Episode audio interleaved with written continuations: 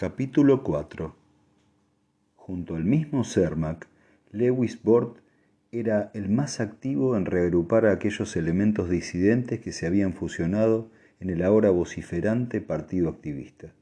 Pero no había formado parte de la delegación que visitó a Salvor Harding hacía casi un año. Esto no se debía a una falta de reconocimiento a sus servicios. Todo lo contrario, se hallaba ausente porque en aquella época estaba en la capital de Anacreonte, la visitó como ciudadano privado. No vio a ningún oficial y no hizo nada importante. Se limitó a observar los rincones oscuros de el afanoso planeta y asomó su nariz por los garitos indignos. Llegó a casa hacia el término de un corto día invernal que empezó con nubes y estaba acabando con nieve, y al cabo de una hora se encontraba sentado a la mesa octogonal de la casa de Cermac. Sus primeras palabras no estaban calculadas para mejorar la atmósfera de una reunión ya considerablemente deprimida por el oscuro atardecer lleno de nieve. Me temo, dijo, que nuestra posición sea, usando la fraseología melodramática, una causa perdida. ¿Lo cree usted así? preguntó Cermac tristemente. Es imposible pensar de otro modo, Cermac. No hay motivo para otra opinión. Armamentos, empezó Docor Walto, en tono algo entrometido, pero Bort le interrumpió enseguida. Olvídelo. Esa es una vieja historia. Sus ojos recorrieron el círculo. Me refiero a la gente. Admito que mi idea original era tratar de fomentar una rebelión palaciega para instalar como rey a alguien más favorable a la fundación.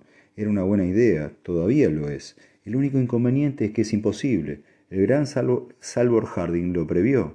Cermac dijo con acritud. Si nos diera los detalles, Bort. Detalles. No hay detalles. No es, no es tan sencillo como todo eso.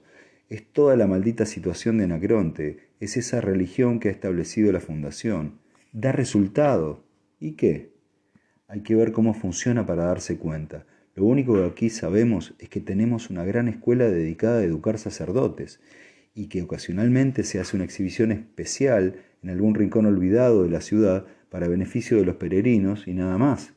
Todo este asunto apenas nos afecta de manera general, pero en Anacreonte, Lem Tarki alisó su barba puntiaguda con un dedo y se aclaró la garganta. ¿Qué clase de religión es? Harding siempre ha dicho que solo eran tonterías para que aceptaran nuestra ciencia sin hacer preguntas. Recuerde, Cermac, que aquel día nos dijo las explicaciones de Harding, recordó Cermac, no suelen tener mucha relación con la verdad. Pero ¿qué clase de religión, de es, Bort? Bort reflexionó. Éticamente es perfecta.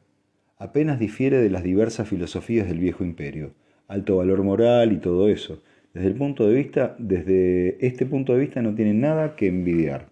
La religión es una de las grandes influencias civilizadoras de la historia en este aspecto. Rellena... Ya sabemos eso, interrumpió Sarma con impaciencia. Vaya al grano. Allá voy. Bort estaba un poco desconcertado, pero no lo demostró. La religión, que la Fundación ha alentado y animado, tengámoslo presente, se basa en una línea estrictamente autoritaria. El sacerdocio tiene el control absoluto de los instrumentos científicos que hemos proporcionado a Anacreonte, pero solo han aprendido a manejar dichos instrumentos empíricamente. Creen por completo en esta religión y en el mm, valor espiritual de la energía que manejan. Por ejemplo, hace dos meses algún loco manipuló la planta de energía del templo de Tesaslakia, uno de los mayores. Naturalmente voló cinco manzanas de casas. Fue considerado como una venganza divina por todo el mundo, incluyendo los sacerdotes. No lo recuerdo, los periódicos dieron una versión, lo recuerdo, los periódicos dieron una versión resumida del suceso en aquel momento. No veo a dónde quiere ir usted a parar. Entonces, escuche, dijo Bort ásperamente. El clero forma una jerarquía en cuyo vértice está el rey, que está considerado como una especie de dios menor. Es un monarca absoluto por derecho divino, y el pueblo lo cree profundamente, y los sacerdotes también. No se puede derrocar a un rey así. ¿Comprende ahora a lo que me refería? Espere, dijo Walto. ¿Qué quería decir afirmar? ¿Qué quería decir al afirmar que Harding ha hecho todo esto? ¿Qué tiene que ver con este asunto? Bort miró amargamente a su interlocutor. La Fundación ha alentado asiduamente esta ilusión. Hemos puesto todo nuestro respaldo científico detrás del engaño. No hay festival que el rey no presida rodeado por una aureola radiactiva que ilumina fuertemente todo su cuerpo y se eleva como una corona sobre su cabeza. Cualquiera que lo toque se quema gravemente. Puede moverse de un sitio a otro por el aire en momentos cruciales, supuestamente por inspiración del Espíritu Divino. Llena el templo con una nacarada luz interna solo con hacer un gesto. Estos sencillos trucos que realizamos en beneficio suyo son interminables, pero incluso los sacerdotes creen en ellos, a pesar de llevarlos a cabo personalmente. Malo, dijo Cermac mordiéndose el labio. Lloraría, como la fuente del parque del ayuntamiento, dijo Bort excitado, al pensar en la oportunidad que hemos ahogado. Imaginemos la situación hace 30 años, cuando Harding salvó la, la salvó la fundación de Anacreonte. En aquel momento los habitantes de Anacreonte no se daban cuenta de que el imperio estaba desintegrándose habían solucionado más o menos sus asuntos desde la revuelta seoniana, pero incluso después de que se cortaran las comunicaciones y el pirata del abuelo de Leopold se dirigiera en rey, siguieron sin darse cuenta de que el imperio estaba destrozado. Si el emperador hubiera tenido suficiente nervio para intentarlo, habría podido recuperarlo con dos cruceros y la ayuda de la revuelta interna que ciertamente hubiera surgido. Y nosotros, nosotros hubiéramos podido hacer lo mismo, pero no. Harding estableció la adoración al monarca. Personalmente no lo entiendo. ¿Por qué? ¿Por qué? ¿Por qué? ¿Qué hace Berisov? preguntó Jaime Orsi. Hubo un día en que fue un activista distinguido. ¿Qué está haciendo allí? ¿Está ciego también? No lo sé. Dijo concisamente Bort. Es su supremo sacerdote, por lo que sé. No tiene nada aparte de, no hace nada aparte de aconsejar al clero sobre los detalles técnicos. Un títere, un títere, maldita sea, un títere. Hubo un silencio en la estancia y todos los ojos se volvieron a Cermac. El dirigente del nuevo partido se mordía furiosamente una uña y entonces dijo en voz alta, Nada bueno, es asqueroso. Miró a su alrededor y añadió con más energía, ¿Es que Harding puede ser tan tonto? Así parece, gruñó Bort. Imposible, aquí hay algún error. Se requeriría una estupidez colosal para cortar nuestro propio cuello tan cuidadosamente y sin esperanzas. Es más de la que Harding podría tener, aunque fuera un tonto, lo cual dudo. Por un lado, establecer una religión que descarta toda posibilidad de problemas internos. Por otro, suministra a Anacreonte todas las armas de la guerra. No lo comprendo. La cuestión es un poco oscura, lo admito, dijo Bort, o los hechos están ahí. ¿Qué otra cosa podemos pensar? Walto dijo espasmódicamente, alta traición, está a su servicio. Pero Cermac movió la cabeza con impaciencia. Tampoco estoy de acuerdo con esto. Todo el asunto es absurdo e incomprensible. Dígame, Bort, ¿ha oído algo acerca del crucero de batalla que la Fundación va a poner a punto para la flota de Anacreonte? ¿Un crucero de batalla? ¿Un crucero imperial? No, no he oído nada. Pero eso no significa gran cosa. Los terrenos de la flota son santuarios religiosos completamente inviolables por parte del público en general. Nadie sabe nada de la flota. Bueno, es lo que dicen los rumores. Miembros del partido han elevado el asunto al Consejo. Harding no lo ha negado nunca, ya lo sabe. Su portavoz denunció rumores sin fundamentos y nada más. Puede ser significativo. Es solo una pieza entre muchas, dijo Bort. De ser cierto, está completamente loco pero no sería peor que el resto.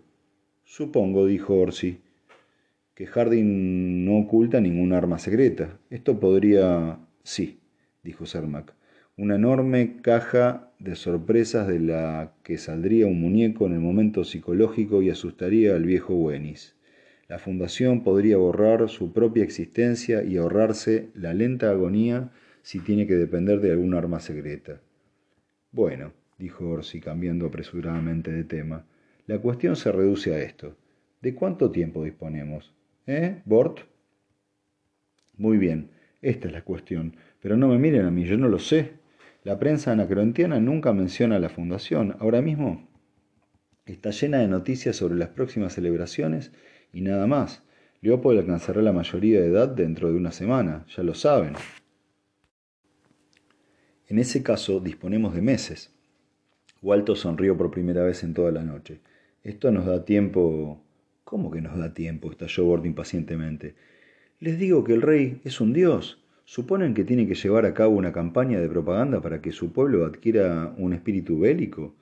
¿Suponen que tiene que acusarnos de agresión y presionar todos los recursos del sentimentalismo barato?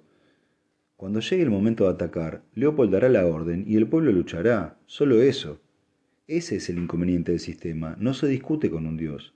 Por lo que sé, podrían dar la orden mañana mismo. Todos trataron de hablar a la vez y Cermak dio una palmada en la mesa pidiendo silencio, cuando se abrió la puerta principal y entró Levi Norast. Subió las escaleras de dos en dos, con el abrigo puesto y derramando nieve. Miren esto, gritó lanzando un frío periódico cubierto de copos de nieve sobre la mesa. Los visores tampoco hablan de otra cosa. El periódico no estaba doblado, y cinco cabezas se inclinaron sobre él. Cermac dijo con voz ronca, Gran espacio, va a Anacreonte, va a Anacreonte. Es una traición, chilló Tarqui, una súbita con súbita excitación. Que me maten si Walton no tiene razón. Nos ha vendido, ahora va a recoger su paga. Cermac se había puesto en pie. Ahora no tenemos alternativa. Mañana solicitaré al Consejo que Harding sea acusado de alta traición y si esto falla... Capítulo 5 La nieve había cesado, pero había formado una gruesa alfombra por las calles y los pesados vehículos terrestres avanzaban a través de las calles desiertas con penoso esfuerzo. La lúgubre luz gris del incipiente amanecer no sólo era fría en el sentido poético, sino también de una forma muy literal. incluso en el entonces turbulento estado de la política de la Fundación, nadie, ni activistas, ni pro Harding, hallaron su espíritu suficientemente ardiente para empezar tan temprano la actividad callejera. A Johan Lee no le gustaba aquello, y sus gruñidos se hicieron audibles. Caerá mal, Jardín. Dirán que se escurre, que lo digan si quieren. Yo he de ir a Anacreonte y quiero hacerlo sin problemas. Ya es suficiente, Lee. Harding se recostó en el mullido asiento y tembló ligeramente. No hacía frío dentro del coche acondicionado, pero había algo frígido en un mundo cubierto de nieve, incluso a través del cristal que le molestó. Dijo reflexionando, algún día, cuando estemos en condiciones, hemos de climatizar términos. Se podría hacer. A mí, repuso Lee, me gustaría que se hicieran otras cosas primero. Por ejemplo, ¿qué hay de climatizar a Cermac? Una bonita y seca celda a 25 grados centígrados durante todo el año sería ideal. Y entonces yo necesitaría realmente guardaespaldas, dijo Harding. Y no solo esos dos. Señaló a los dos gorilas de Lee sentados delante con el chofer, con su mirada dura en las calles vacías y las manos sobre sus armas atómicas. Evidentemente quiere incitar a una guerra civil. ¿Yo? Hay otras, hay otras ascuas en el fuego, y no necesita mucho para inflamarse, se lo aseguro. Empezó a contar con sus dedos. Uno. Cermac provocó un escándalo ayer en el Consejo Municipal al pedir que lo procesaran por alta traición. Estaba en su pleno derecho de hacerlo, respondió, respondió Harding fríamente. Además de lo cual, su moción fue derrotada por 206 a 184. Exactamente una mayoría de 22 cuando habíamos contado con 60 como mínimo. No lo niegue, sabe que es así. Más o menos, admitió Harding. Muy bien. Y dos. Después de la votación, los 59 miembros del Partido Activista se levantaron y salieron de la Cámara del Consejo. Harding guardó silencio y Lee prosiguió. Y tres. Antes de irse, Cermac declaró que usted era un traidor, que iba a Anacreonte para recoger sus 30 piezas de plata, que la mayoría de la Cámara al negarse a votar el proceso había participado en la traición y que el nombre de su partido no era activista por nada. ¿A qué le suena eso? Problemas, supongo. Y ahora se escabulle al amanecer como un criminal. Tendría que enfrentarse con ello, Harding. Y si tiene que hacerlo, declare la ley marcial por el espacio, carajo. La violencia es el último recurso del incompetente. Cuernos.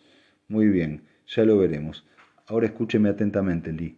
Hace 30 años se abrió la bóveda del tiempo y en el quincuagésimo aniversario del inicio de la fundación apareció una grabación de Ari Seldon para darnos la primera idea de lo que realmente sucedía. Lo recuerdo. Lee asintió ensimismado con una media sonrisa. Fue el día en que nos hicimos cargo del gobierno. Así es. Fue nuestra primera crisis grave. Esta es la segunda, y dentro de tres semanas será el octuagésimo aniversario del principio de la fundación. ¿No le parece muy significativo? ¿Qué quiere decir? ¿Que volverá? No he terminado. Seldon nunca dijo nada de volver. Compréndalo. Pero esto es una pieza de todo su plan. Siempre ha hecho todo lo posible para impedir que conozcamos los acontecimientos por adelantado. Tampoco se puede decir si la cerradura de radio está preparada para abrirse de nuevo. Probablemente esté preparada para destruir la bóveda si intentáramos abrirla. Voy allí todos los aniversarios después de la primera aparición, por si acaso. No ha aparecido nunca, pero esta es la primera vez desde entonces en que realmente hay crisis. Entonces vendrá. Quizá, no lo sé. Sin embargo, esta es la cuestión. La sesión de hoy del Consejo, inmediatamente después de anunciar que me he ido a Anacreonte, anunciará de forma oficial que el próximo 14 de marzo habrá otra grabación de Ari Seldon con un mensaje de la mayor importancia acerca de la crisis satisfactoriamente resuelta. Es muy importante, Lee. No añada nada más, aunque le atosiguen a preguntas. Lee le miró fijamente. ¿Se lo creerán? Eso no importa. Les confundirá les confundirá, que es lo único que quiero, preguntándose si es verdad o no, y lo que yo me propongo conseguir con ello, si no lo es, decidirán posponer la acción hasta después del 14 de marzo. Yo habré regresado mucho antes. Lee pareció indeciso, pero eso de satisfactoriamente resuelta es una mentira. Una mentira extremadamente turbadora. Ya estamos en el espacio puerto.